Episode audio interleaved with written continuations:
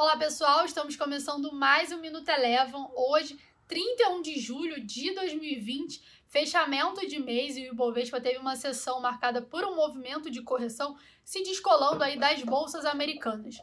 Nos Estados Unidos, as bolsas iniciaram de um pouco mais fracas, mas ainda assim, no meio da tarde, ganharam fôlego e acabaram encerrando com alta. O S&P 500 hoje teve uma valorização de 0,77%.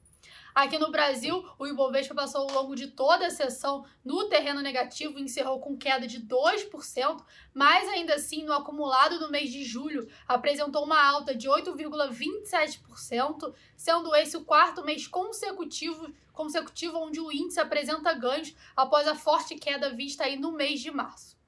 No dia de hoje, destaque positivo ficou por conta das ações da Eco Rodovias e da TIM após a divulgação dos seus resultados e também por conta da Cielo, após uma notícia onde o Banco Central estaria sinalizando a retomada dos testes para pagamento via WhatsApp. Já na ponta negativa, destaque de queda ficou por conta das ações da Cogna, que caíram forte em meio ao início das negociações turbulentas da Vasta lá nos Estados Unidos.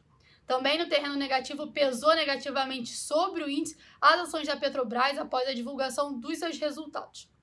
Passando agora para o dólar, o dólar hoje teve um dia de valorização frente às principais divisas, incluindo as moedas emergentes, e por aqui hoje o dólar encerrou cotado a R$ 5,21, com valorização de 1,12%. O Minuto Eleven de hoje fica por aqui. Se você quiser ter acesso a mais conteúdos como esse, inscreva-se em nosso site www.elevafinancial.com e siga a Eleven também nas redes sociais. Eu sou a Jéssica Feitosa e eu te espero no próximo Minuto Eleven.